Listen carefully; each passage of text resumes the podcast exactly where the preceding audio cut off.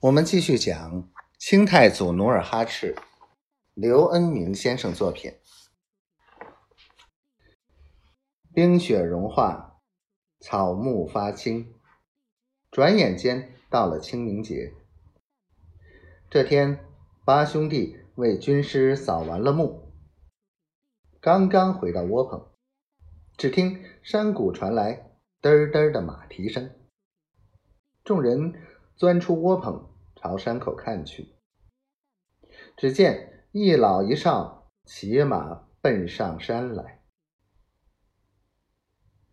努尔哈赤望着老者的身影，一惊：“这不是爷爷吗？”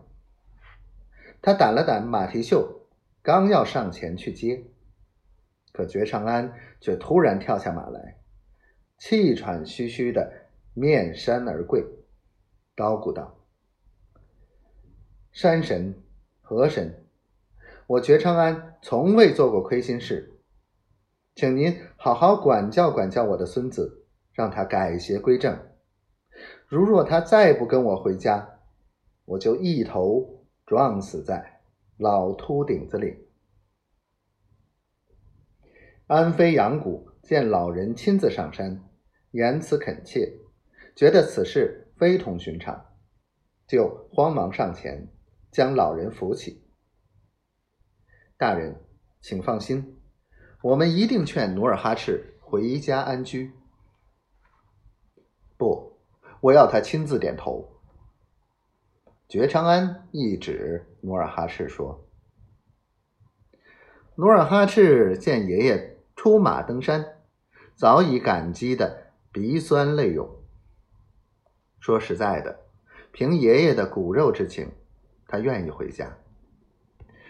可一想到会见到继母，就觉得在家难住半天。如今自己心上的人、亲近的人已被逼得死的死，亡的亡，不报此仇，心亦不安。与其深山隐居，不如早日出山。闯荡闯荡，扫尽天下的不平。于是他含泪应道：“爷爷，请起，孙儿听从。”觉长安捻须站起，就在众人的陪伴下进了窝棚。当他先连进去，看到。卧榻养病的柯师科时，心中十分难过。